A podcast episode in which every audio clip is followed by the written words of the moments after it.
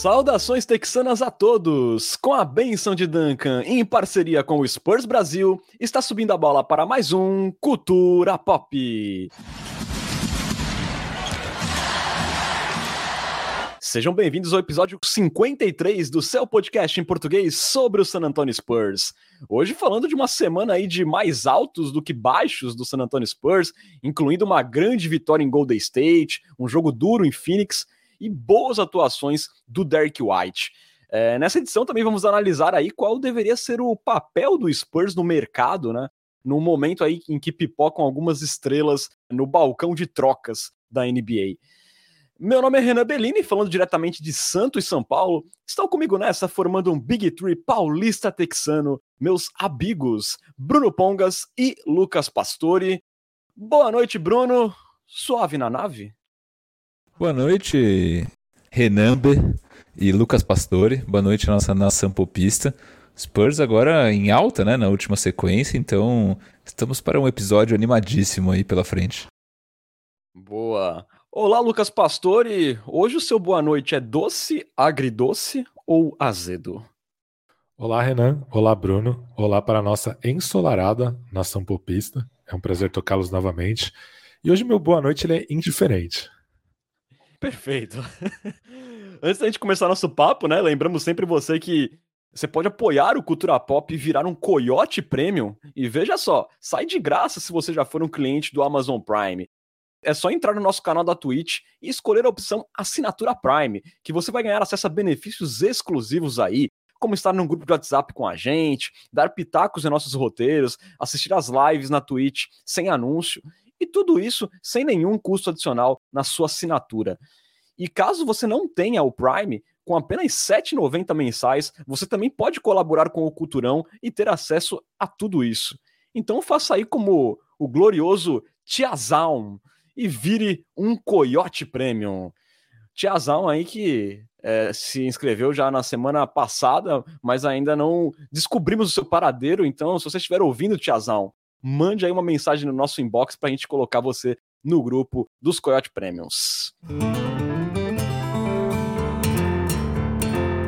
Bom, a gente abre esse culturão aí relembrando a última sequência de jogos do Spurs, que teve duas vitórias e duas derrotas. É, a sequência começou bem demais ali, com um grande triunfo fora de casa contra o melhor time da temporada, o Golden State Warriors, por 112 a 107. Numa noite ali que o Spurs quase jogou no lixo uma boa atuação ali depois de um quarto período medonho, mas acabou se salvando ali graças a uma ótima sequência do Derek White na reta final do jogo. É, com essa vitória aí, o Spurs quebrou uma sequência de 11 vitórias seguidas do Warriors em casa. Aí, dois dias depois, ainda na estrada, o Spurs pegou a segunda melhor campanha da liga, o Phoenix Suns, até conseguiu ali remar de volta no quarto período depois de uma seca ofensiva terrível ali no terceiro quarto e acabou perdendo só nos instantes finais ali por 108 a 104, um jogo ali que valeu a pena pelo esforço da equipe. E aí fechando a sequência é, de volta ao AT&T Center, veio um back-to-back, o Alvinegro jogou mal e perdeu ali para o New York Knicks por 121 a 109, sofreu 18 bolas de três pontos e dois dias depois venceu o Denver Nuggets por 123 a 111, em outra boa atuação do Derek White. É, com essa semana 2-2, o Spurs soma agora 9 vitórias e 15 derrotas, ocupando a 12 colocação do Oeste. Ali só um jogo e meio atrás da zona de play-in, que é o Kings, que está ali em décimo. E olhando para a loteria, hoje o Spurs teria a sexta pior campanha da liga. É... Bruno, apesar ali da iludida em Golden State, é, a semana não chegou a ser tão boa quanto o seu palpite na semana passada. Teve ali uma derrota ruim para o New York Knicks. Mas eu acho que se somando desempenho e resultado, dá para dizer aí que o copo ficou meio cheio, né? Nossa, cheião, quase, quase transbordou, na verdade, né? Porque a vitória contra o Golden State, obviamente, ninguém esperava. Quando eu coloquei ali o 2-1, vocês riram na minha cara, né? Aí eu vi a vitória contra o Golden State e falei, puta, isso aí tá no papo já, deveria ter postado no 3-0.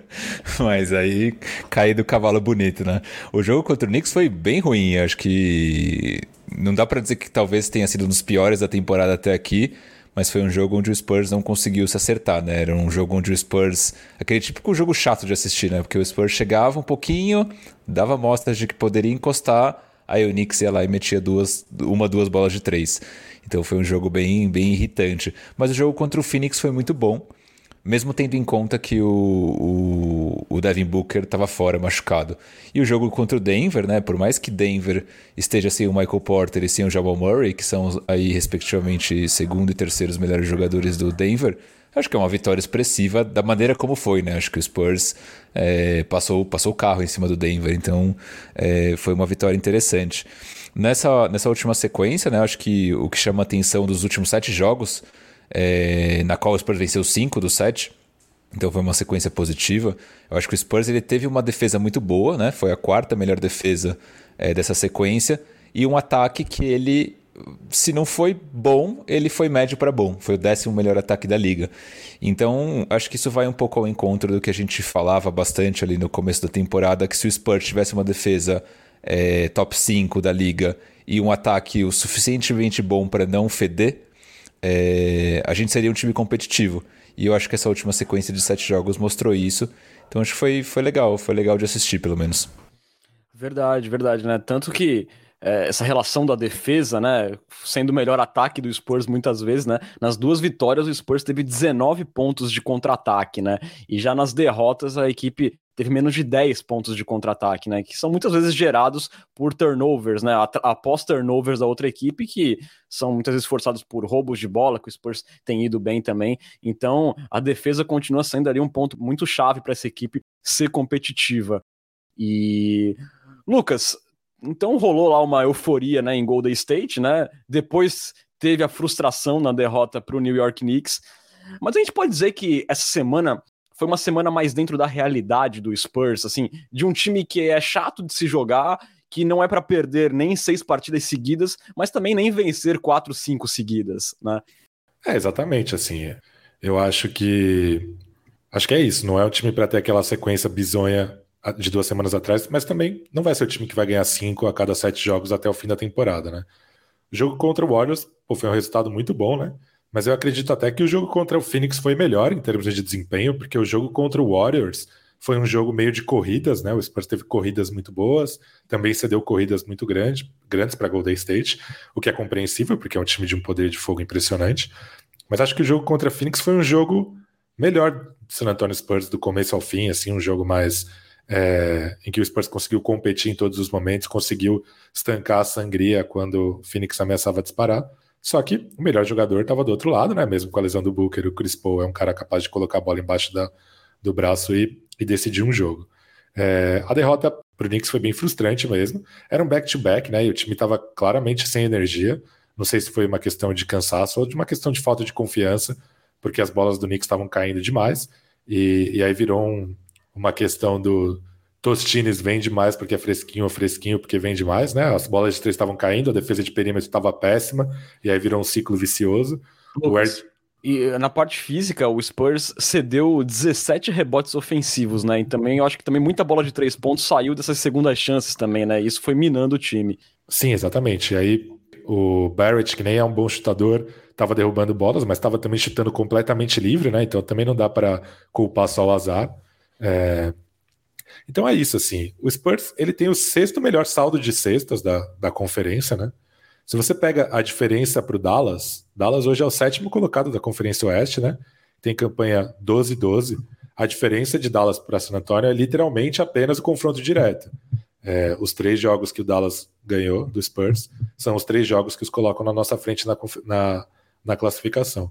Então, eu acho que o Spurs, nessa temporada, em termos de desempenho, não é o sexto pior time da temporada, que nem os resultados mostram.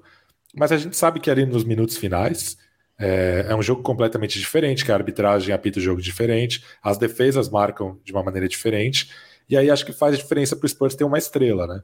É, às vezes o Dejante Murray conseguiu fechar jogos, às vezes outros jogadores vão estar numa noite quente e vão conseguir fechar, mas acho que esse, é, essa é, é o que tem separado o Spurs de uma briga mais incisiva para o play-in até, até agora na temporada.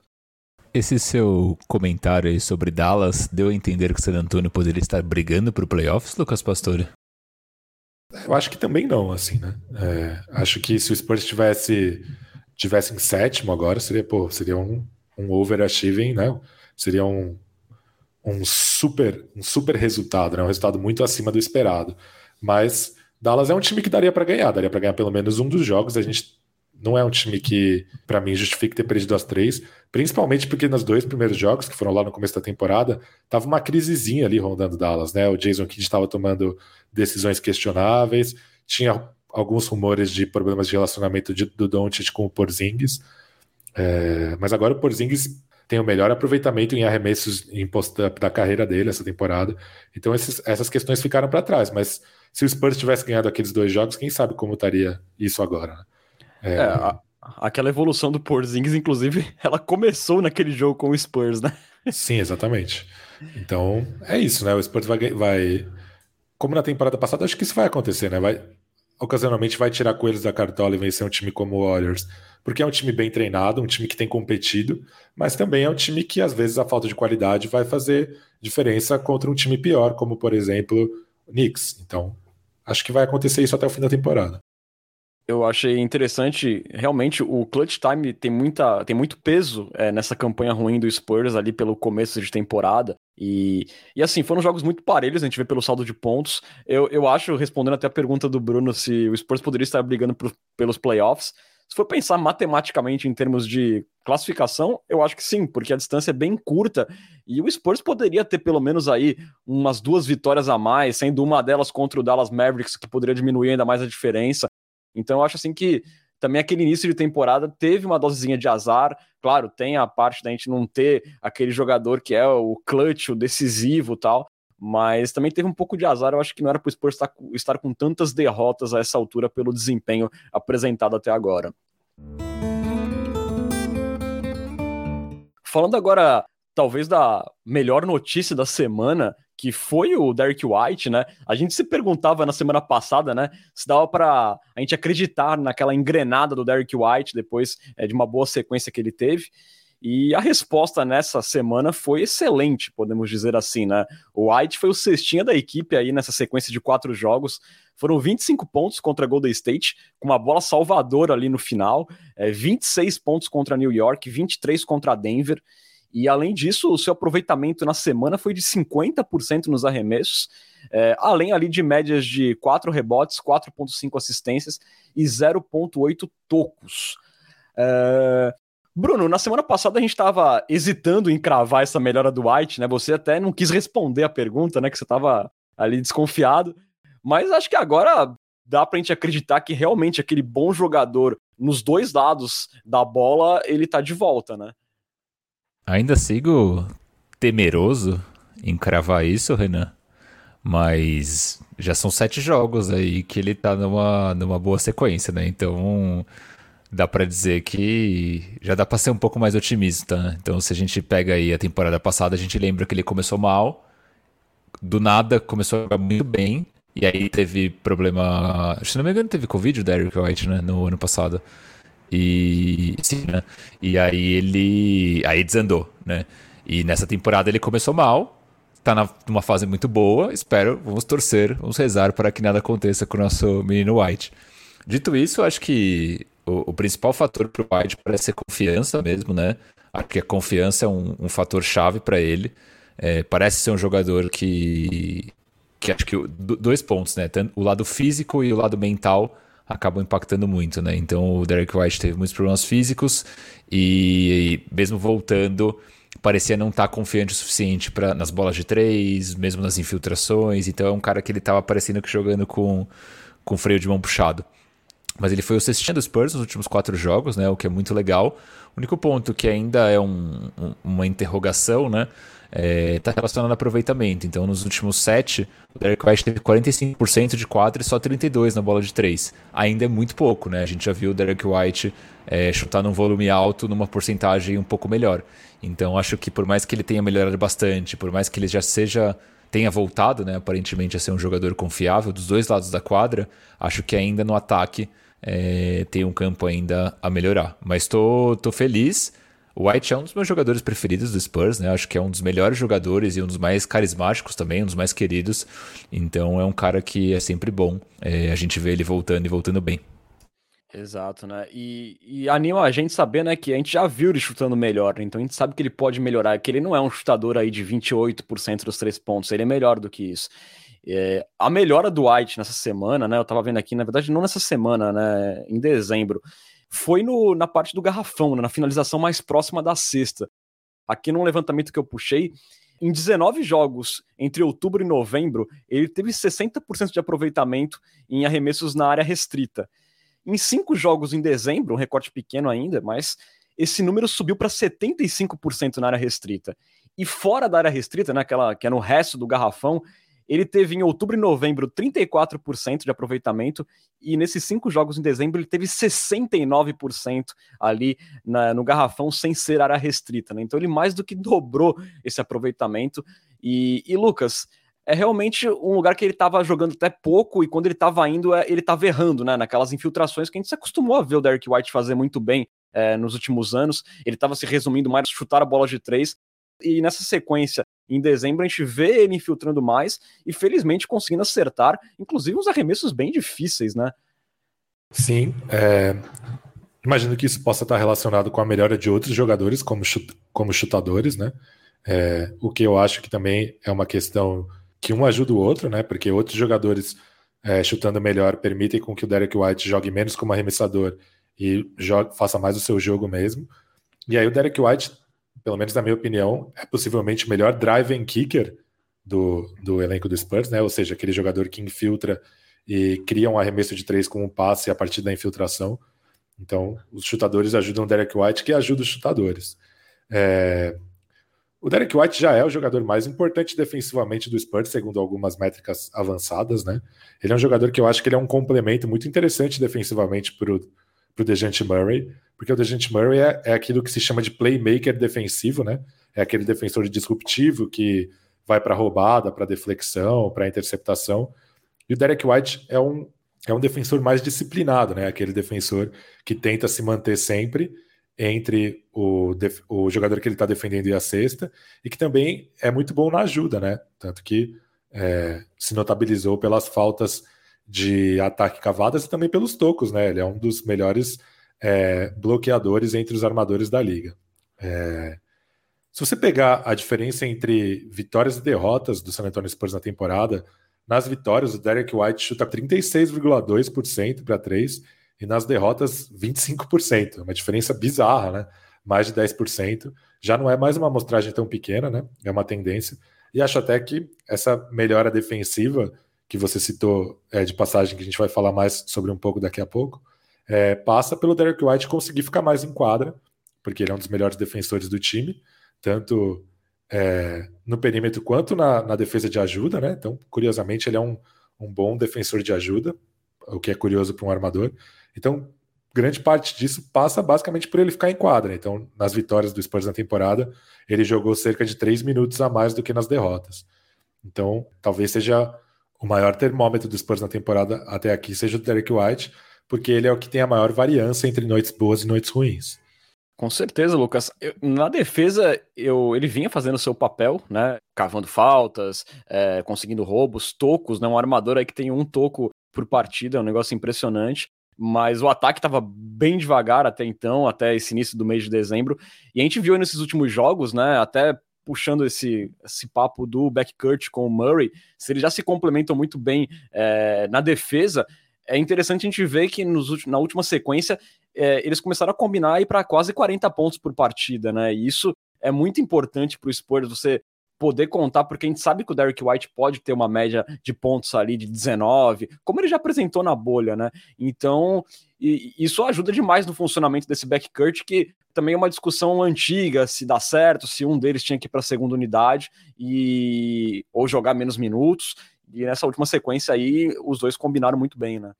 Um dado legal também, o Renan só complementando, é que tanto o Murray quanto o White eles jogaram bastante juntos em momentos clutch Né? Então, momentos clutch aqui considerando é, os últimos cinco minutos de jogos onde um time está perdendo ou ganhando por pelo menos cinco pontos. Eles foram os dois jogadores que tiveram melhor aproveitamento do Spurs é, em momentos clutch. O John Murray chutou 62,5% e o Derek White 50%, sendo que o Murray foi o, que, o jogador que mais chutou, né? então o cara que chamou mais a responsabilidade nesses momentos decisivos, e o Derek White o terceiro que mais chutou. O segundo, vocês têm algum palpite? Falso alto? Doug McDermott, vírgula, o falso alto. Mas então acho que também é um sinal de que os dois eles não só estão jogando bem juntos, mas como eles estão conseguindo coexistir muito bem em momentos, decisi momentos decisivos das partidas. Uma ótima notícia, sem dúvida nenhuma. É, uma outra tendência positiva que veio da semana passada é, e que seguiu foi o maior volume de bolas de três pontos, né? O time passou aí das 30 tentativas em três dos quatro jogos e converteu aí uma média de 12,5 por partida, é, quase três a mais que a, que a média ali antes de dezembro. E o aproveitamento da equipe na sequência de quatro jogos foi de 38,5% dos três pontos. É, Lucas, você já dizia que esse time aí tinha capacidade de aumentar o volume dos três pontos. E os aproveitamentos aí do pessoal embasaram aí seu comentário nessa semana, né? O McDermott, o Forbes, e veja só, o Murray e o Looney chutaram acima dos 40% nessa sequência. O Keldinho chutou ali 37,5%, que também não tá longe de ser ruim. É, você acha então aí que, em relação aos três pontos, o futuro tá chegando finalmente em San Antônio, Lucas? Ah, espero que sim, né? É, como eu acabei de falar, eu acho que isso também passa pela melhora do Derek White isso que o Bruno falou, né? Ele parece estar tá encontrando o melhor momento dele física e mentalmente.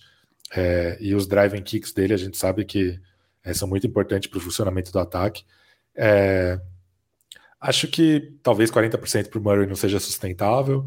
Para o Lone, a gente sabe que é difícil ele conquistar nossa confiança, mas se todos chutarem na casa do, do Keldinho ali, 35, 36 até, eu acho que não tem porquê não continuar deixando essas bolas voarem, né? Principalmente naqueles arremessos wide open, né? Eu, mesmo quando é um chutador ruim, como por exemplo o Murray ou o Keldon Johnson, e em outros momentos o Derek White, quando é um arremesso que o cara está completamente, completamente livre e ele abre mão do arremesso para tentar uma infiltração ou um passe, eu acho que isso tem um efeito é, a médio e longo prazo dentro de um jogo ruim. Acho que a defesa passa a respeitar cada vez menos esses jogadores e, e o garrafão vai ficando cada vez mais congestionado. Então, é, mesmo se o aproveitamento fosse um pouco pior, eu acho que não teria por que não continuar arremessando como o Spurs tem feito nesses últimos jogos. Então o senhor vibrou, né, na hora que o Drew Eubanks chutou lá do corner e converteu a bola de três pontos. É, fiquei muito feliz, cara. Foi um dos melhores momentos da minha vida. Teve, teve uma de três do Keita Bates Diop também no jogo contra o Denver. Tipo, livre ali, eu achei que ele não ia chutar, mas chutou. Só falta o Trey Jones fazer uma bolinha livre, né? É o único que tá faltando. Nossa, o Trey Jones, até chamei o, Bruno no WhatsApp na hora, né? né contra o Suns. Falei, agora vai, Trey Jones de três, a bola bate no ar e vai para trás da tabela, né? É complicado. Cara é, cara é muito bom de pau. É, precisa melhorar bastante, nosso queridíssimo Trey Jones. É, é engraçado, né? Porque tem jogadores da função do Trey Jones que são muito, muito talentosos mesmo como por exemplo TJ McConnell, é um cara que defende muito bem, tem uma ótima visão de quadra, mas não consegue jogar mais de 15, 16 minutos num time medíocre, justamente porque não tem arremesso, né? Então, é, o Trey Jones realmente tem que, tem que colocar a mão na forma aí. Exato, tem que ficar ligado no nosso Trey. É, Bruno, eu achei interessante aqui uns dados que o jornalista o Paul Garcia, lá do Project Spurs, trouxe, é, que podem um pouco essa mudança de comportamento do Spurs. É, em chutes de mid-range, né, que é o chute tão detestado pelo nosso queridíssimo Matheus Gonzaga, o Leopão, é, em outubro, o Spurs teve 16,2 tentativas por jogo, quinto time da liga que mais tentava mid-range com esse número. Em novembro, foram 15,2, permaneceu ali é, em tentativas de mid-range. Em dezembro, nesses cinco jogos, o número caiu para 9,8 tentativas de mid-range por partida que coloca o Spurs como o 18º time que mais tenta. Então, na parte de baixo dos times que tentam mid-range, é, nesse início, pelo menos, de dezembro. É, será que, então, finalmente aí o Spurs está olhando para frente nessa questão de seleção de chutes? Cara, eu acho que sim e que não, na verdade, né? Por que dou essa resposta inconclusiva? Eu acho que isso está muito relacionado com o fato das bolas de três estarem finalmente caindo. Né? Se fosse, a gente estivesse continuando a ver um San Antonio Spurs que chuta muito de três e só erra, eu acho que a tendência é que esses chutes começassem a ir cada vez mais para perto da cesta.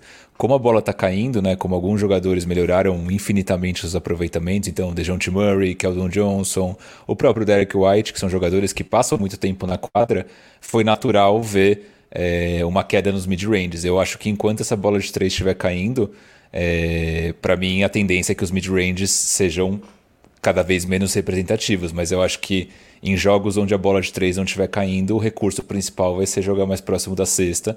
E o mid-range acaba sendo uma alternativa de chute mais próximo da cesta. Boa. Adicionando um último comentário também, uma coisa sobre o Murray, né? A gente, você tinha falado que acho que ele chutou mais de 40% na última sequência. É, 40 e quantos por cento você tinha comentado mesmo? Ele chutou 45%. 45. Nas última, nos últimos sete, né, que é uma sequência aí já um pouco maior nessa boa fase, entre aspas, do Spurs na temporada, 39,4. Óbvio que acho que no longo prazo talvez não seja sustentável, mas acho que é um indício muito bom.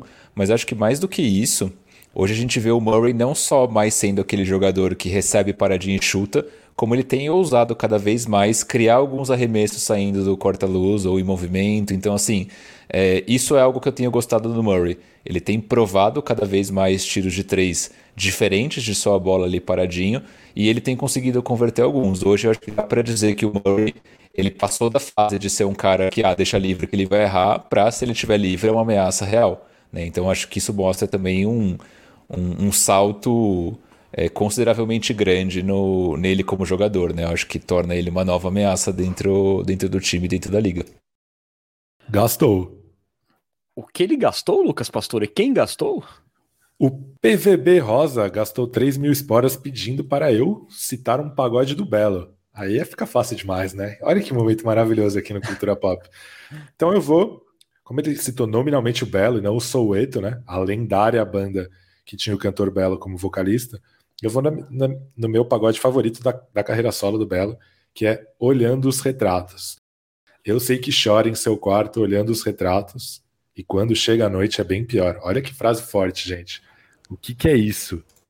Canta um pouquinho pra gente, uma palhinha.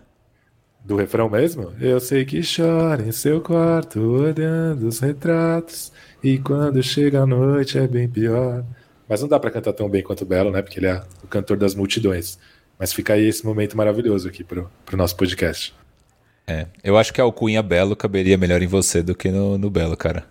Eu também acho, cara. Eu também acho. Aí, o Lucas Belo, o goleiro Muralha e, e por aí vai, né? Lucas Pastore aí, alavancando a audiência.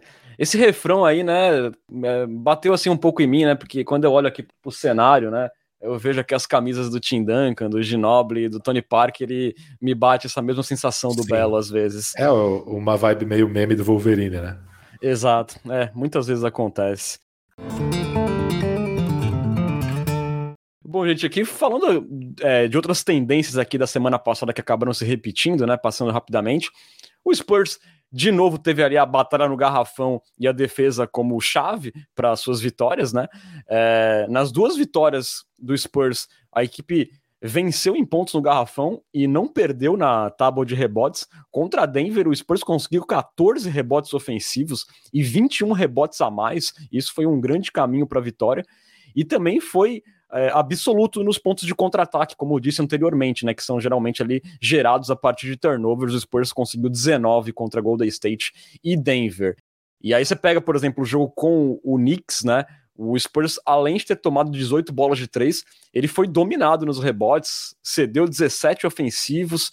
Na derrota contra o Suns, conseguiu forçar 17 turnovers, que geralmente geram muitos pontos de contra-ataque, mas conseguiu apenas 5 pontos de contra-ataque.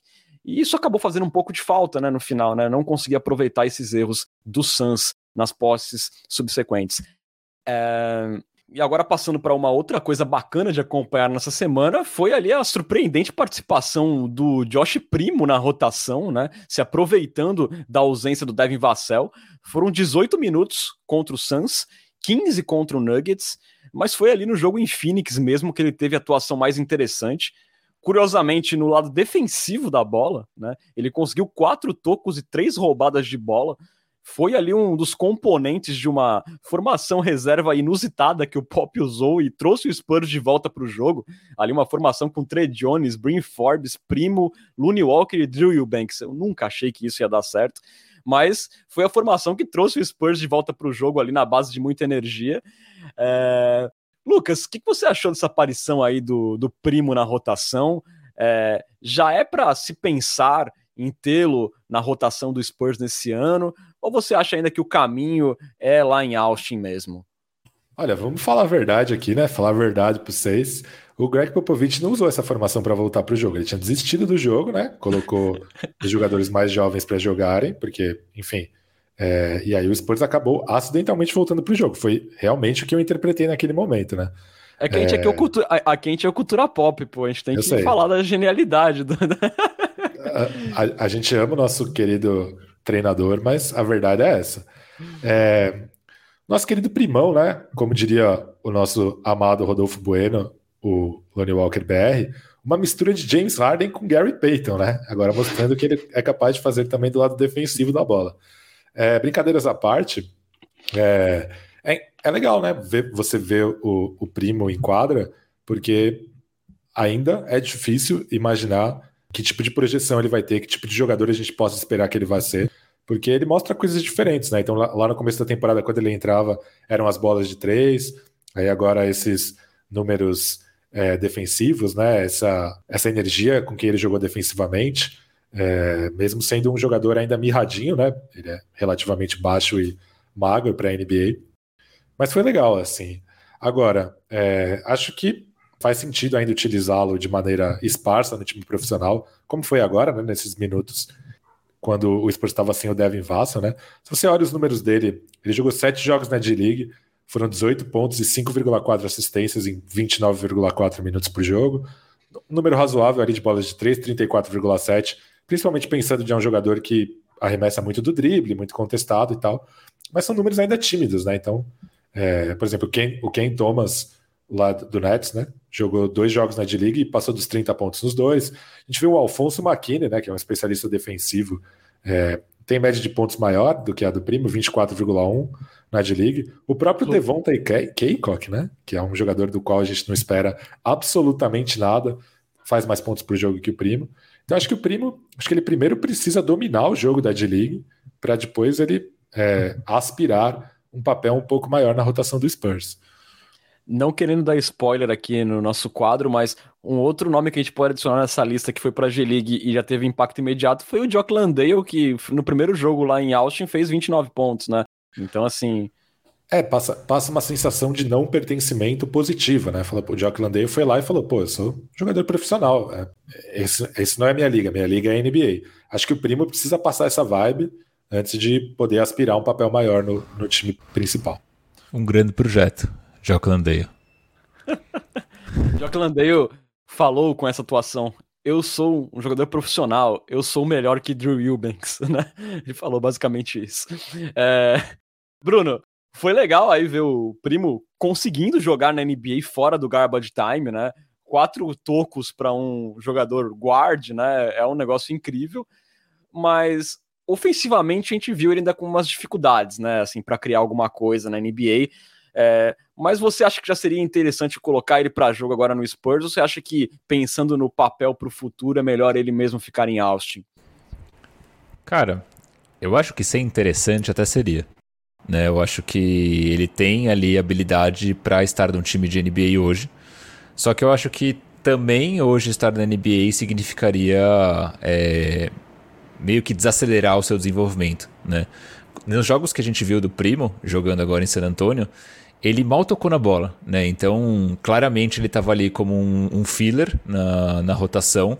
É, se tiver livre, alguém passa ele arremessa, mas às vezes até em algumas situações do jogo estava livre e ninguém passou para ele.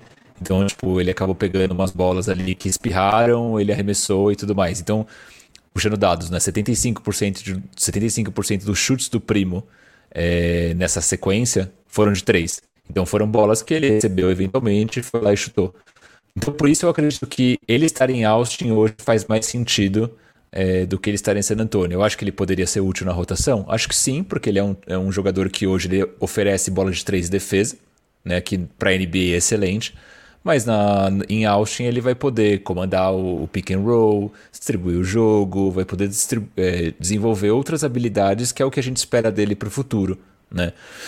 Discordando um pouco do Pesca, né? Eu acho que por mais que o Primo hoje não esteja dominando a G-League, eu acho que não dá para comparar ele com jogadores é, como Alfonso McKinney, por exemplo, que claro, esses caras eles têm mais, mais média, mas também eles têm muitos anos mais de experiência, né, jogando nesse alto nível.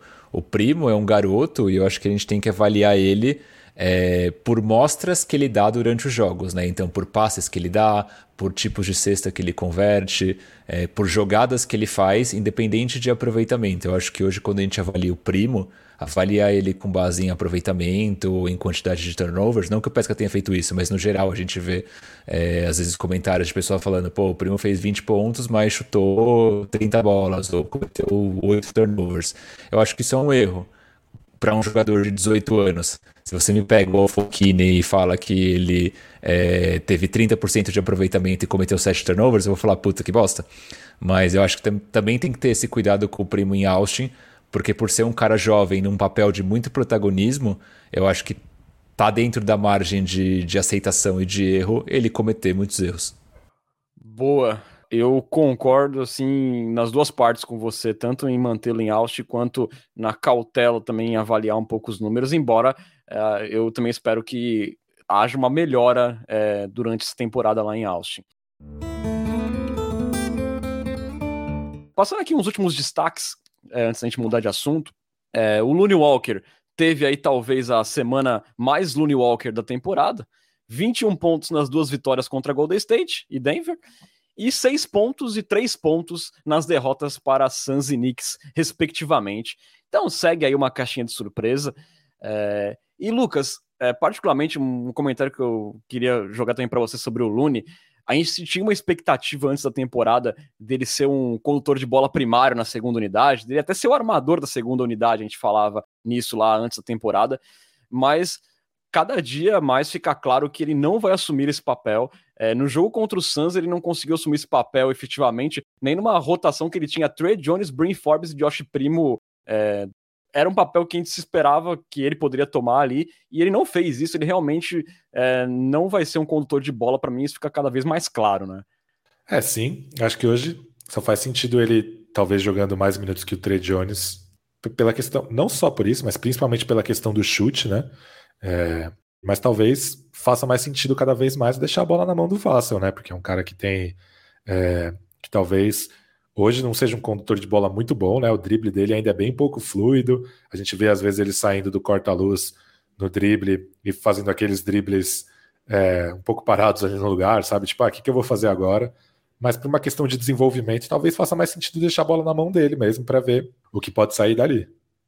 Para mim é particularmente frustrante assim pensar que o Vassell no segundo ano dele com atributos físicos, explosão bem menor do que o Looney Walker. Hoje ele já se torna um condutor de bola mais confiável que o Looney. Eu tô bastante decepcionado nesse ponto. Esperava bem mais do Looney. Eu até acho que ele vai é, melhorar, pode melhorar e alcançar os números que ele teve pelo menos na temporada passada, mas pensar em salto de qualidade, de dar um passo a mais de nível, eu já não tô mais esperando, viu? Eu tava analisando o Lune esses, esses últimos jogos para entender o que, que eu não gosto dele. E eu acho que eu cheguei a uma conclusão de o que eu não gosto no Looney Walker. Que ele é um cara que ele engana a gente. Por quê? Ele é um cara que ele, por ele ter um bom físico, um atleticismo, ele consegue é, se livrar dos marcadores, ele consegue usar muito bem os corta-luzes para criar arremessos livres, só que ele não acerta os arremessos. Então isso acaba sendo muito irritante nos arremessos do Looney, que você, por jogo, tem vários chutes que ele sai de um, de um pick and roll e arremessa livre ou arremessa uma bola de três livre, ele simplesmente não acerta. Então ele dá mostras de que ele tem todas as ferramentas físicas para fazer o bom trabalho, só que ele simplesmente não faz. Então isso acaba sendo mais frustrante no Looney, que faz parecer que ele tem um puto potencial, só que ele simplesmente não é bom finalizando as jogadas, de qualquer forma. Eu lembro de uma definição do Nepopop, o lendário Nepopop do Café Belgrado, sobre o Josh Jackson, né? O ala ex-Phoenix Suns. Eu acho que ela se encaixa ao, ao Lonnie Walker, né? A definição é a seguinte: para ele ser bom, só falta ele ser bom, o resto tá tudo lá já. Não, é, os atributos físicos dele. Eu lembro que até um tempo atrás eu queria trazer uma comparação, mas me fugiu o nome, aí eu fui buscar. Vocês lembram do Justin Anderson, draft do Dallas Mavericks? Que era um cara assim, que tinha um drible rápido, era atlético, assim, né, um baixinho forte. Tinha ali um jeito de bom jogador, assim, quando ele chegou na liga. E no final das contas, o cara acho que nem tá mais na NBA, né, hoje em dia. E às vezes eu penso no Lune assim, aquele cara atlético que parece ter todas as ferramentas para ser um baita jogador e tal e não acontece simplesmente, sabe? É, ou acontece muito de vez em quando, e, e isso não basta, essa inconstância não vai bastar para ele ser um grande jogador na NBA. Sem falar que já tem uma jogada que pode ser batizada de jogada Looney Walker, que é aquela pisada na linha e o turnover. Todo jogo acontece pelo menos uma. O, o, o Sean Elliott falou que a jogada deveria se chamar jogada Looney Walker. Aí você vê que pro Sean Elliott fazer uma corneta é um negócio tão difícil, mas é, ele não aguentou quando aconteceu essa jogada do Looney. Tinha uma versão do 2K, não sei se o Bruno vai lembrar, que o Red Miller falava quando você pisava na linha, ele falava assim: se você quer ficar na quadra, fique na quadra. não, não lembrava dessa, mas boa. Bom, agora sim, fechando essa parte do Spurs, né, da, da semana do Spurs, é, um destaque negativo, mais um ali, além da torção do tornozelo do, do Keldinho, né, que não parece ser grave, mas tirou ele do último jogo, foi aí que o Tadeu Young voltou a mofar no banco, né, é, o Drew Wilbix foi DNP contra o Warriors, só que aí ele fez ali parte daquela rotação que deu certo é, contra o Suns ali no segundo tempo, foi decente, fez nove pontos, quatro rebotes, nada demais, mas só por ter sido decente, ele ganhou de volta a vaga na rotação. E aí, contra o Nuggets, o Eubanks marcou 14 pontos, acertou uma bola de 3 pontos. E a gente imagina que depois disso ele deve ganhar aí mais seis meses de presença garantida na rotação. É, infelizmente, eu, eu realmente não consigo entender o Pop nessa, é, nessa questão e o Banks e Tadeusz Young.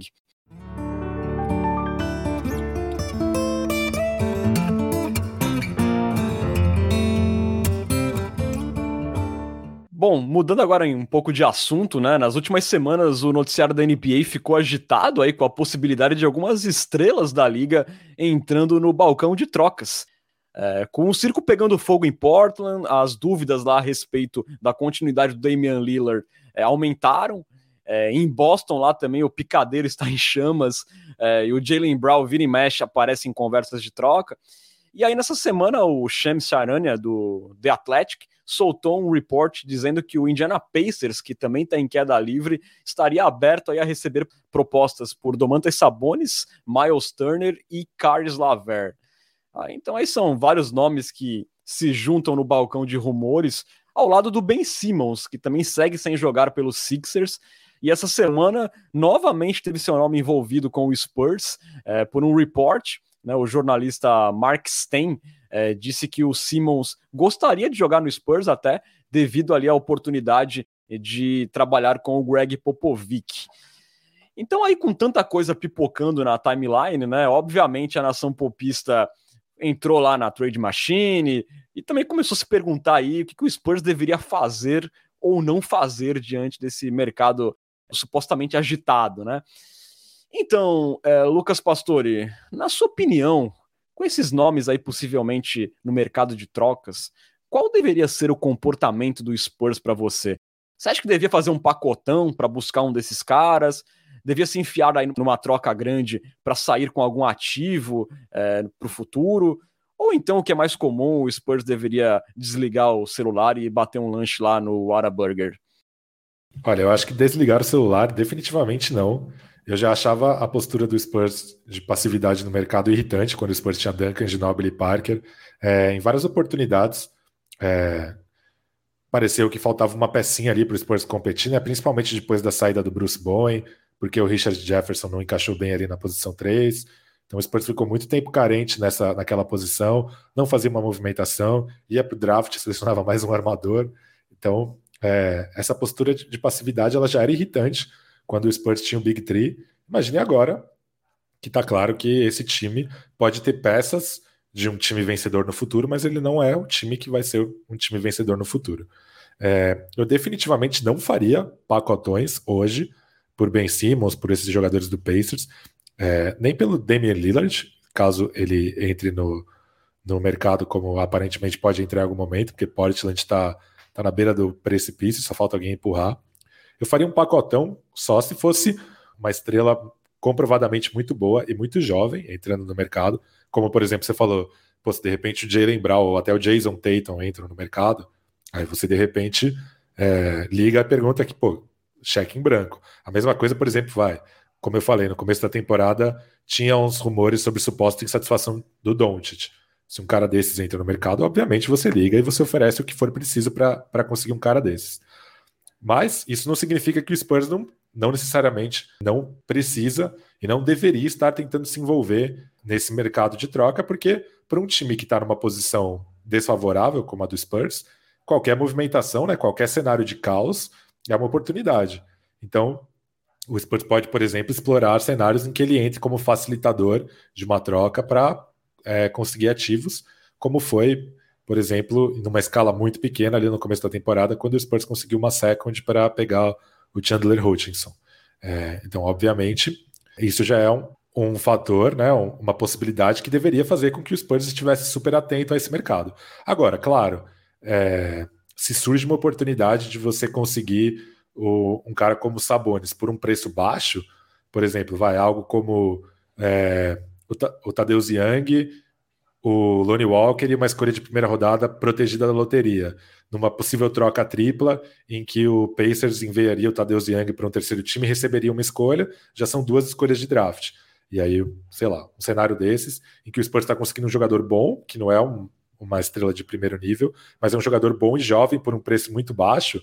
Acho que o Spurs, embora não deveria estar agindo como comprador nesse momento, deveria explorar uma chance dessas é o famoso perguntar não ofende, né? Então, é, qualquer que seja o cenário, seja para buscar é, pra, como facilitador para buscar mais escolhas de draft, é, ou até no famoso perguntar não ofende, vai que, eu acho que definitivamente o Spurs tem que estar tá ativo no telefone para ver quais são as, as oportunidades que estão disponíveis nesse momento aí de, de aquecimento do mercado. Boa, Lucas. É, inclusive, né, o, o, Cleveland Cavaliers, né, numa situação dessa, conseguiu sair lá com o Jarrett Allen, né, que foi um ativo interessante. Então, eu também tô contigo nessa que o Spurs não tem que fazer um pacotão, mas ele tem que estar tá ligado para se meter numa troca e conseguir algum ativo.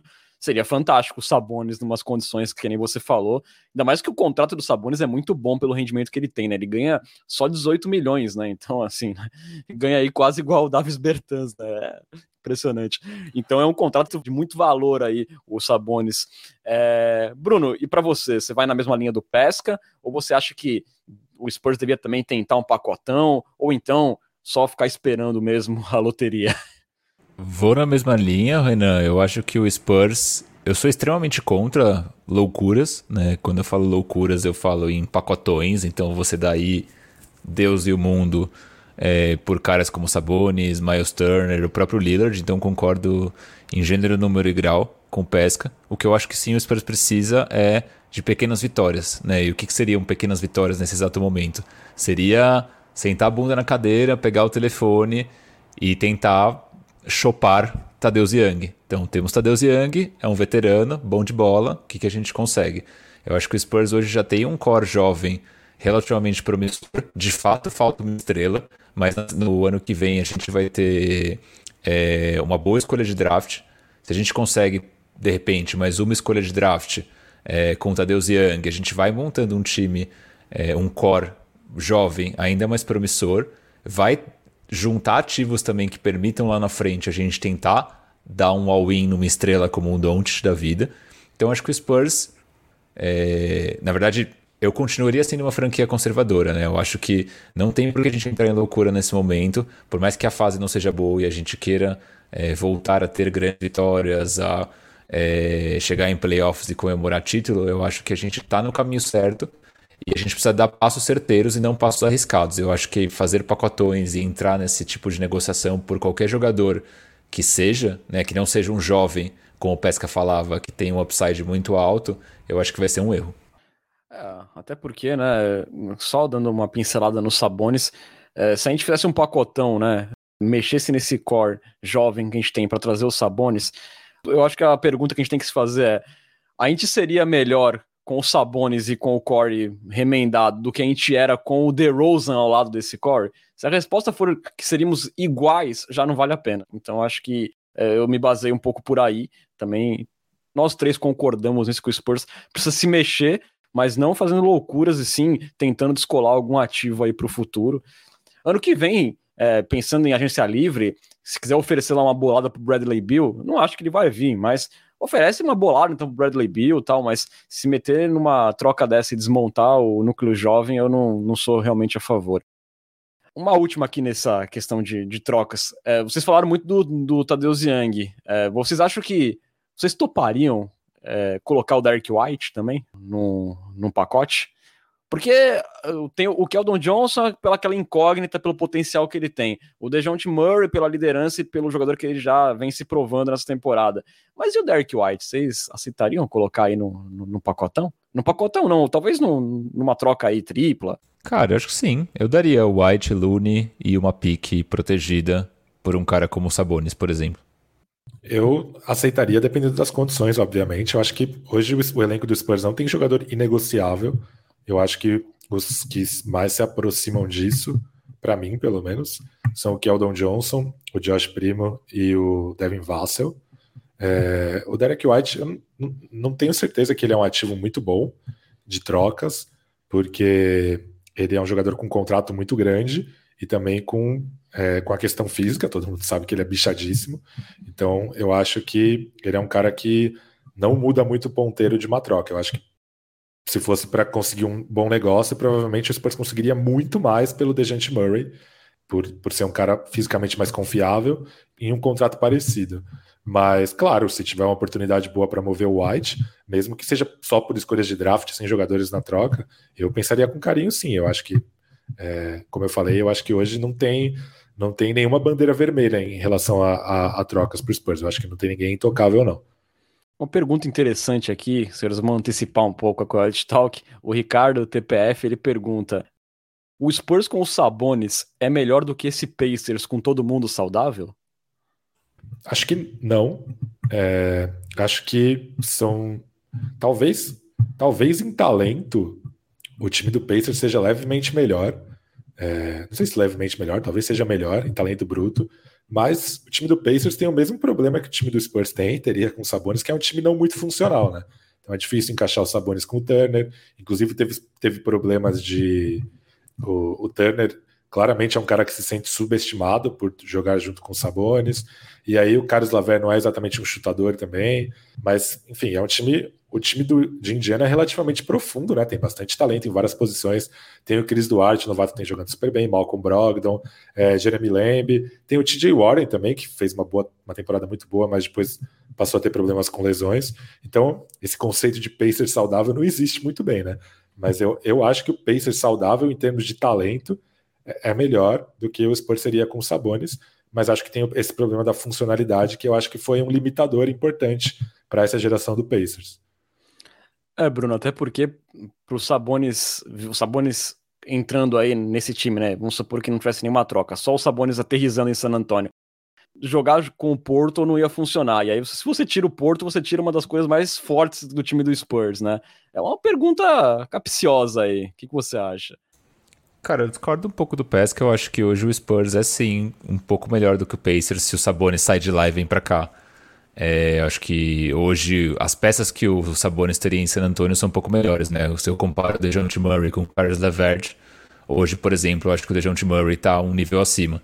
Se a gente compara o Purdle com o Turner, acho que o Turner talvez esteja um pouco acima, mas eu acho que a diferença entre Murray e Levert é um pouco maior do que a diferença entre Purdle, entre Turner e Purdle, por exemplo. Aí tem realmente o Brogdon, que é um cara que, se a gente for comparar com o Derek White, é um cara que é melhor, mas no, no, geral são elencos equivalentes, mas eu acho que o Spurs ainda levaria um pouco de vantagem. Então, mas para os Sabonis acho que não mudaria muita coisa. E tem essa questão do fit com o Purdle, né? Porque lá em Indiana, pelo menos o, o Turner é um cara que passa quadra. Então tem um pouco dessa vantagem que em San Antonio se perderia ainda mais. Exato. É, eu acho que como um time o Spurs pode ser mais arrumado, mesmo que tenha em talento bruto seja inferior ao Pacers, eu acho que é um time assim mais arrumado Uh, mas essa questão do encaixe, né, de você ter Portal e, e Sabonis seria muito complicado. É uma pergunta difícil, mas acho que o, que o, o Spurs com Sabonis ainda seria um pouquinho melhor do que esse Pacers.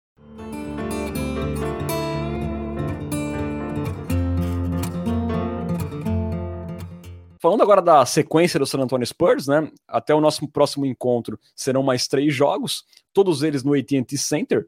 Sábado, 22h30, tem novo encontro com o Denver Nuggets, que está em oitavo, apenas dois jogos e meio à frente do Spurs. Aí no dia seguinte tem mais um back-to-back. -back. O Spurs encara o New Orleans Pelicans, que é o lanterna do Oeste, com 20 derrotas, ainda está lá sem o Zion.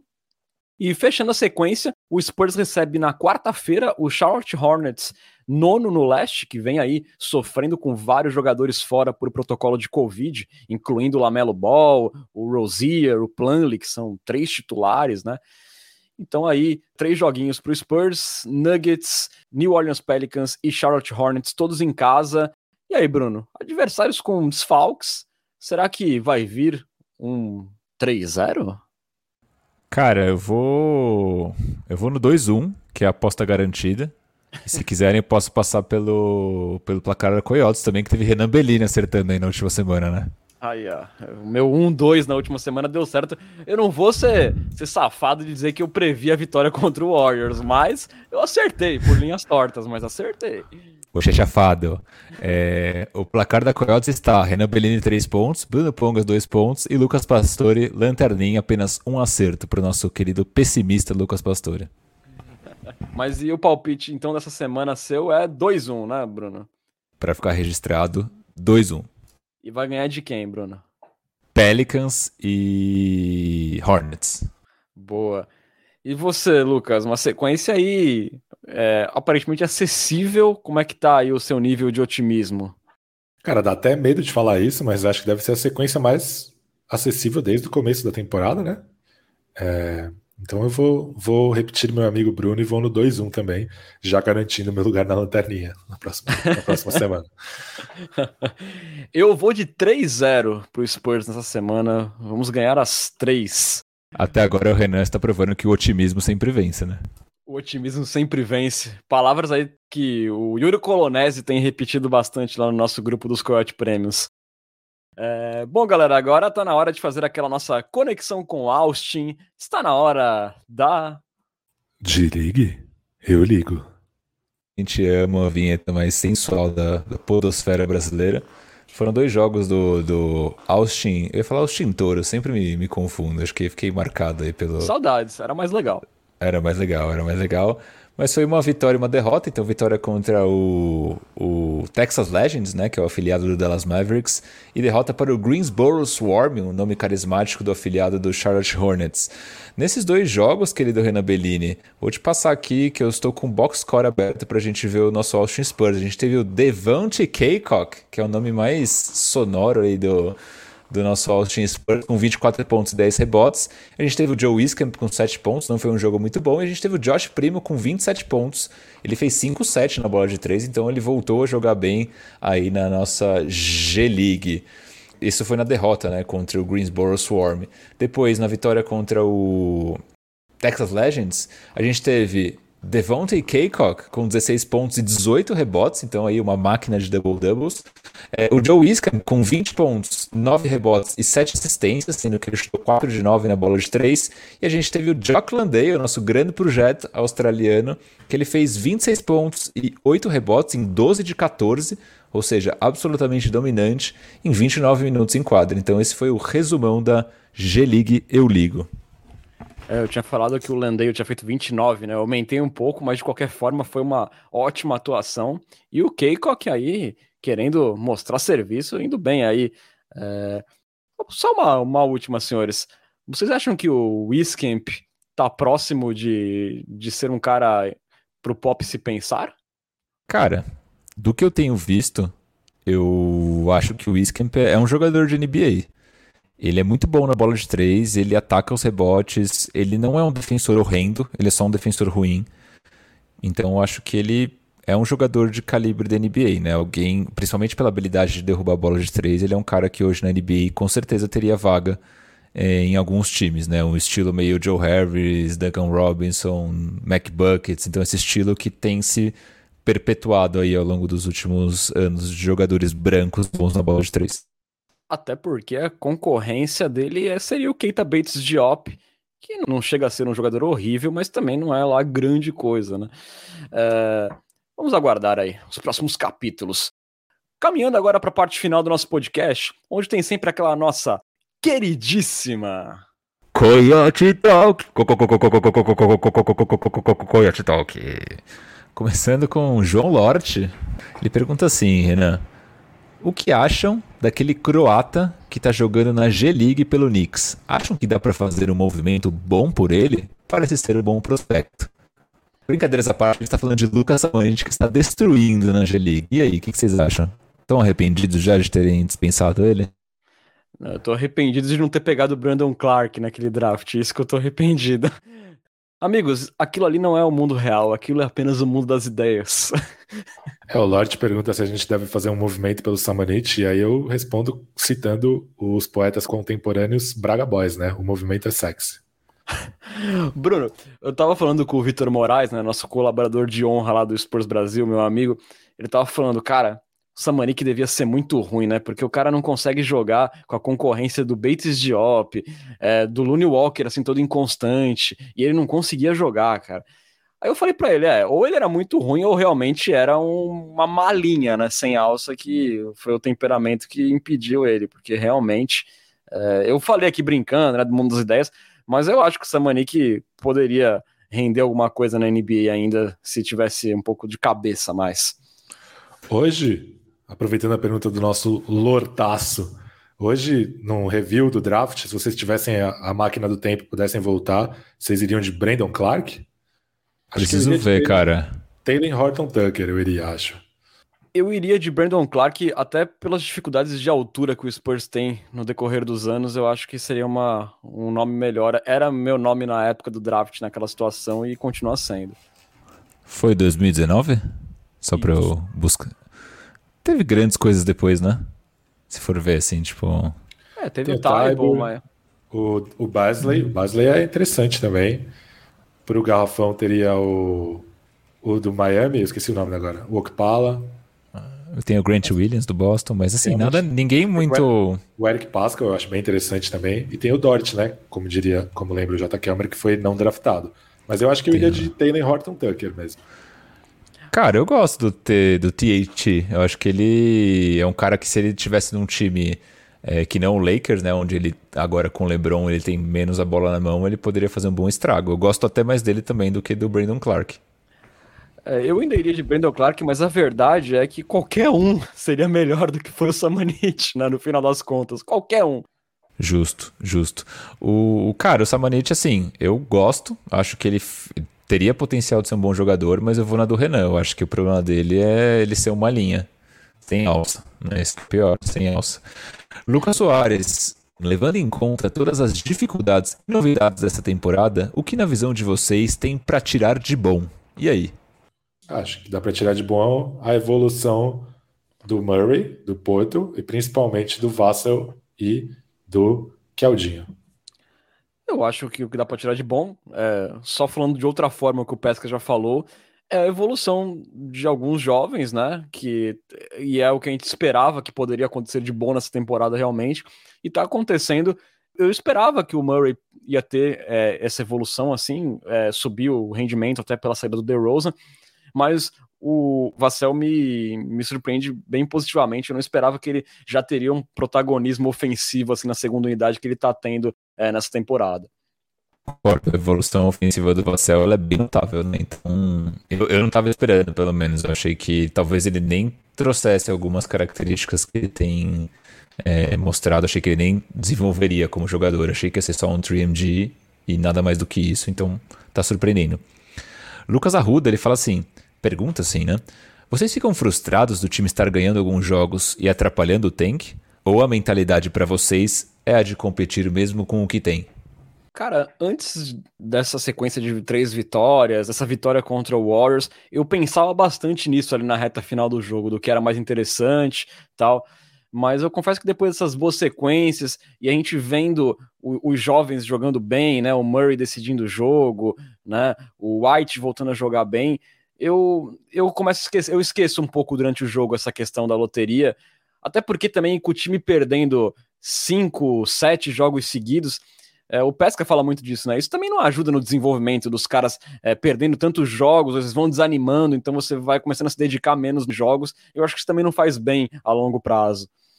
Cara, eu prefiro nunca mais ter uma, a primeira escolha do draft do que um dia entrar em quadra para perder de 73 pontos, que nem o Thunder essa temporada, sem dúvidas. Então, mesmo entendendo que é, faz parte da cultura do esporte nos Estados Unidos, é, eu mesmo se eu tivesse muito convicto de que o tanque é, seria bom para o Spurs, eu não conseguiria torcer para o time perder. Então, é, sei lá, é uma coisa que, que eu não consigo, de verdade. Então, quando eu estou assistindo o jogo do Spurs, eu estou torcendo para ganhar, sim ou sim. É, eu também. Eu não consigo assistir pensando que, ah, tem que perder. Cara, eu, quando tá rolando o jogo, eu tô torcendo. Depois, se ganha, eu até penso, porra, se perdesse até poderia ser melhor, mas durante o jogo eu quero que, eu quero que ganhe. É, Fábio Monterrosso, fazia tempo que não aparecia nosso Fábio Monterrosso. Ele pergunta assim: Qual o nosso verdadeiro Spurs da temporada? O dos últimos sete jogos ou do início da regular? Na média ali, né? Divide por dois. Sobe e divide por dois. Cara, eu acho que é o desses últimos sete jogos, cara, que é um time assim, que nem a gente falou, acho que no começo do podcast, né? É um time que vai ser chato pros adversários, não, não vai ser um time que vai vender nenhuma derrota fácil é, mas que também não vai ter aquela consistência para ganhar seis, sete jogos seguidos, tal, grandes sequências, mas também não é o time para perder seis que nem perdeu até pouco tempo atrás. Justo. Fechando aqui as perguntas dos assinantes, tem perguntas aleatórias. A primeira é de J. Kelmer. Pesca. Valendo todas as gerações, melhor inicial de água, de grama e de fogo. Quais os melhores pokémons? Aqui tem informação e opinião, hein? Então, levando em conta o cenário competitivo, Opinou. É muito Informou. Informou. O, Luca, o, Lucas Pastor é muito jornalista, né? Ele, ele sempre tem, traz ali né, a imparcialidade junto. Tem um site chamado Picalytics que ele simula é, milhões de batalhas e aí ele faz o meta, né? São os melhores pokémons, os pokémons que mais vencem batalhas. É, nesse cenário, o Litten, que é o inicial de fogo da sétima geração, que vira o Incineroar, é o melhor de fogo. O Incineroar, inclusive, é o melhor pokémon do cenário competitivo hoje em dia. É, o melhor de planta é o Grookey, que vira o Rillaboom, é o inicial de planta da oitava geração. E o melhor de água é o Squirtle, que vira o Blastoise, todos nós conhecemos, inicial da primeira geração. Os meus preferidos são o Charmander, de fogo, o Squirtle, de água, e o Turtwig, de planta, que é da geração 4. Inclusive, o jogo mais recente de Pokémon é o remake da geração 4, né, que lançou para o Nintendo Switch, e que eu estou jogando agora, e eu comecei com o Turtwig. Qual que é o seu problema com o Bulbasauro, cara? Nenhum, gosto do Bulbasauro também, mas, mas é que, pô, ele é um, um sapo com uma, uma, uma, flor nas costas e ele, infelizmente, divide protagonismo com o dragãozão voador. Então, é, ele, ele é um pouco, acaba um pouco ofuscado, mas eu gosto bastante do Bulbasauro também. Pô, cara, eu, ó, dos aquáticos eu gostava do Guiarados, cara. Era assustador aquele bicho. Eu achava que ele intimidava, assim, numa, numa batalha Pokémon, cara. Inclusive, Justo. não deve ser da época de vocês, porque vocês devem ter parado na primeira geração, mas a partir da geração 3 ou 4, os Pokémons também têm habilidades. Quando eles entram na batalha, eles causam algum efeito. E a habilidade do Gyarados se chama Intimidar. Olha Caraca. Aí. Um profeta mesmo. Um visionário. Renan Bellini previu janeiro do. De qual jogador que está? Do Lune, né? do Dark White. Dark White. ótimo, ótimo. Tô... Eu ainda entendo alguma coisa de Pokémon, então, pelo visto. Seguindo no Pokéverso, Matheus Gonzaga, a.k.a. Layups and Trees, a.k.a. Marfan Vivo Jacob Purdle na galáxia, ele pergunta assim, se os pokémons iniciais fossem times da NBA, quais seriam? Pode falar de quantos e quais iniciais quiserem. Essa é uma tarefa para Lucas Pastore, não sei se você pesquisou. Eu fiz alguns sim, né? Então, por exemplo, é, todos são trocadilhos imbecis. Por exemplo, Raptors e o Charmander, obviamente, faz todo sentido. É, o Jazz, eu pensei no Grookey, né? No, o que eu acabei de falar, o inicial de planta da oitava geração, porque ele vira um baterista. Então, tá Jazz, né? É, o Warriors seria o Chespin, o inicial de planta da geração 6, que vira o Chesnaut, que é um tipo planta lutador. É, essa geração 6 é baseada, os iniciais são baseados em classes de RPG, né? Que são muito populares. Então, o inicial de fogo vira um mago, o inicial de água vira um ninja e o inicial de planta vira um bardo, como o Aragorn, né? o inicial de planta, vira um bardo como o Aragorn, então ele é tipo um cavaleiro ou um guerreiro, daí Warriors. É... Magic ou Wizards, nessa mesma linha, podiam ser o Fennekin, que é o inicial que vira um mago, e aí, dando uma roubadinha, o Thunder poderia ser o Pikachu, né, que é o Pokémon inicial do Pokémon Yellow. Então fica esses aí para o nosso querido Matheus Gonzaga. Muito bom, uma aula de Pokémons, né? Impressionante. Uma salva de palmas, uma salva de palmas a Lucas Pastore. Impressionante, cara. Olha só. Bom, um verdadeiro mestre Pokémon. Quem é Ketchum na fila do pão, né? Nossa senhora, incrível. Seguindo, só para fechar perguntas do Twitter, Caio Retkovski, ele pergunta assim: falando sobre a liga, qual a maior decepção e a surpresa positiva até agora, na opinião de vocês? Decepção, acho que a gente concorda que é o Leicão, né? Depende. Vocês estavam esperando que ia dar certo? É, esse negócio com Russell Westbrook, Carmelo Anthony, eu não tava botando muita fé, não. Para mim, isso aí, esse leicão tava com cara da, daquele do Steve Nash e do Dwight Howard. Né? Tava com cara de flop. Eu, eu... Então, para mim, não... nem tanto, cara. Decepção. Cara, é que o Lakers tá, tá ruim, mas tá ali em, em sexto, né? Estaria garantido para os playoffs. Em relação ao que eu esperava, eu acho que as maiores decepções são Raptors e Pacers, que hoje não estariam indo nem para o play-in. É, e acho que a maior surpresa para mim é, ficou entre o Cavaliers e o Grizzlies, né? O Grizzlies está em quarto na Conferência Oeste.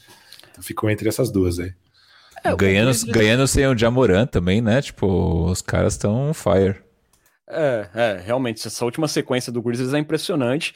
É, mas eu esperava coisas boas do Grizzlies depois até é, do play-in, dos playoffs, né, na temporada passada.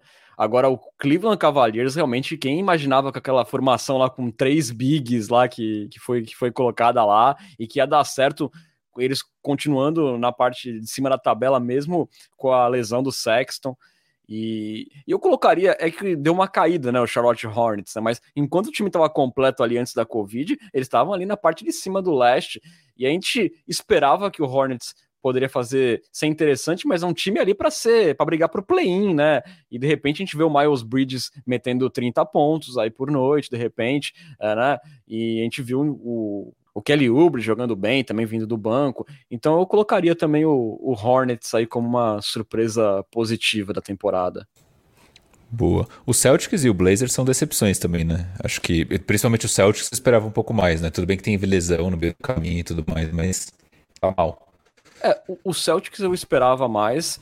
O Blazers, para mim, não era pra estar tá tão horrível assim, mas eu também não esperava mais nada desse time. Para mim, foi uma insistência ali nesse, nesse grupo aí, já, já sem sentido. O Blazers é, tentou com esse elenco aí, com essa base aí, Lillard, McCollum e, e Nurkic, e o negócio não foi para frente, né? E não ia ser agora que, que iria, né?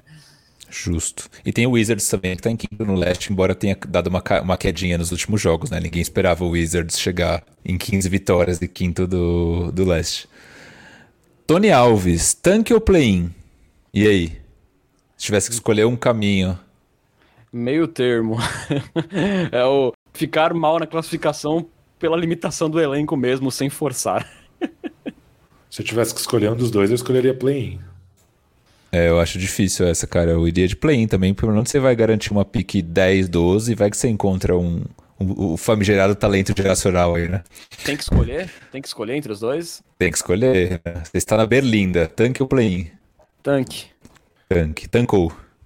O Spurs Mano. poderia. Lembrando que o Spurs poderia não furar o play-in e ir pra loteria de qualquer jeito, né? É, Justo. poderia, mas eu acho que a gente teria uma escolha, de repente, aí do nível que a gente já teve com o Darren Vassell, com o Josh Primo. Eu acho que o Spurs precisa o quanto antes pegar um cara assim que possa mudar o patamar da equipe assim no médio prazo. O Tony também pergunta se Landale merece jogar. Eu acho que merece, mas não vai, né? Resposta merece. curta e grossa é essa. Merece, mas não vai. O, o João Lorde, que está presente em todos os lugares, ele perguntou aqui também no Twitter. Que é merecido, acho que ninguém vai discordar, mas vocês conseguem ver possibilidade real do Dejounte ainda ganhar um título com a nossa franquia amada? Acho que sim, né? Acho Futuro. que sim, é um cara, é um cara que tem tudo para ficar muitos anos no Spurs, eu acho. Né? Então, quem sabe aí, se nossa levantada não demorar muitos anos, eu acho que pode sim, cara. Pode sim. É, eu acho que vai depender mais do Spurs do que do Murray. O, o Murray já é um jogador bom o bastante para fazer parte de um elenco campeão. Claro que provavelmente num papel menor, mas aí vai depender do Spurs da capacidade de montar um time campeão enquanto o Murray estiver por lá. Justo. Duas perguntas para fechar. Um do Wind, ou A Wind, que fala assim: Eu sei que é muito cedo para essa pergunta, mas vendo o que o time é capaz com o amadurecimento dos jogadores, que tipo de jogador vocês acham que falta à equipe para ela se tornar pelo menos uma certeza nos playoffs? Aí falando do terceiro ou oitavo lugar. Qual é o tipo de jogador que falta na nossa equipe? Acho Talento geracional e o Bill? É um grande pontuador, né? Um grande pontuador, né? Um cara capaz de, de ser aquele ataque de um homem só, capaz de, de encontrar uma cesta quando o ataque não está funcionando, cavar faltas, é, arremessar a partir do drible. Eu acho que isso é o que mais falta no elenco hoje em dia. Lucas, você descreveu o DeMar DeRozan agora há pouco. Hum, mais ou menos, mais ou menos. Mas com o DeMar DeRozan a gente não foi, a gente não foi oitavo e sétimo, né? O DeMar DeRozan é um, ele é um cara desse papel, mas eu acho que é um, precisa ser um cara com que esteja um degrau acima dele, né? Um, Jason Tatum da vida. É, Devin Booker, o Jason Tatum, algo que esteja, que esteja um degrau acima do DeMar DeRozan. O Bradley e... Bill. Bradley Bill eu tenho dúvidas, mas beleza. É, eu também. Também tenho um pouco de. Acho que ele tá no mesmo nível ali do, do DeRozan. Mais ou menos, assim, vai, no geral. Porque o DeRozan ele não só pontua, como ele cria também, né? O Bill ele só pontua. Então acho que tem, tem um pouco dessa diferença também. Mas o Bill tem a ameaça de fora, né? Que o DeRozan não tem. Justo, bom ponto também. O J. Kelmer especula um cara tipo Kawhi, acho que ele deveria ser banido aqui do nosso ah, chat. É melhor, é melhor encerrar depois disso. É... Uma pergunta e um comentário. Aí, o Ricardo pede ban. Ban. É, Marcelo Hipólito, ele mesmo. Depois da cesta de três e do toco do Eubanks ontem, já podemos comprar as madeiras para construir a arca para o dilúvio de 40 dias que vai vir? E aí? Isso aí tem que responder o Lucas Pastore, cara. E aí, só Lucas? Se, só se for para carregar o próprio animal, Drew Eubanks.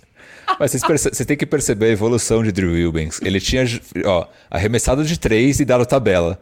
Arremessado de três, deu aro, ele pegou o rebote e fez a cesta. Agora ele acertou. Ele tá num processo de evolução.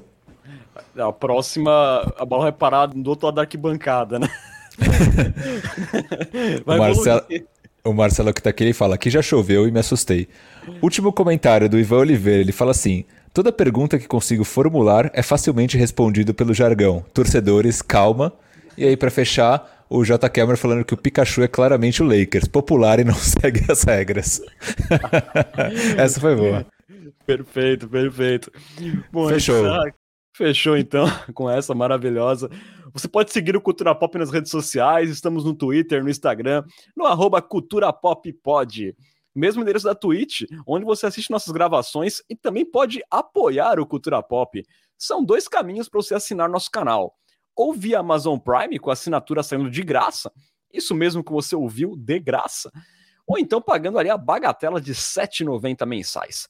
Das duas formas, você vira um Coyote Premium, que terá acesso a benefícios exclusivos, como participar de um grupo de WhatsApp com a gente, dar pitacos em nossos roteiros, mandar perguntas em áudio para a Coyote Talk, e também ganhar emotes exclusivos e assistir lives sem anúncio lá na Twitch. Qualquer dúvida sobre assinatura é só procurar a gente no inbox. Registrando também que o Cultura Pop é uma parceria com o site Spurs Brasil, que desde 2008 é a sua fonte de notícias em português da franquia Silver Black. Acesse lá spursbrasil.com.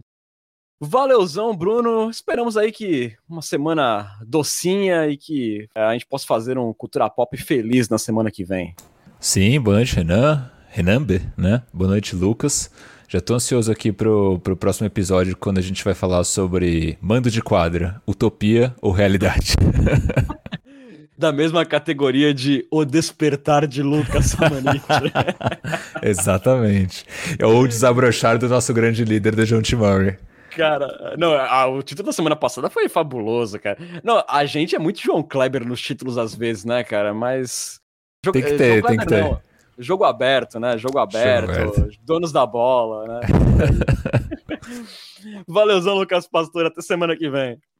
Obrigado você, Renan, pela mediação abastecida. Queria agradecer também ao Bruno pelos comentários alinhados. E aí é como diria o grupo Exalta Samba. Para te amar, me desenhei um mega star. Esperamos aí um desenho de mega star pro Spur no futuro, né? Vamos ficando por aqui, galera. Você esteve na companhia de Renan Bellini, Bruno Pongas e Lucas Pastore. Muito obrigado pela audiência e até a semana que vem. Tchau. Tchau.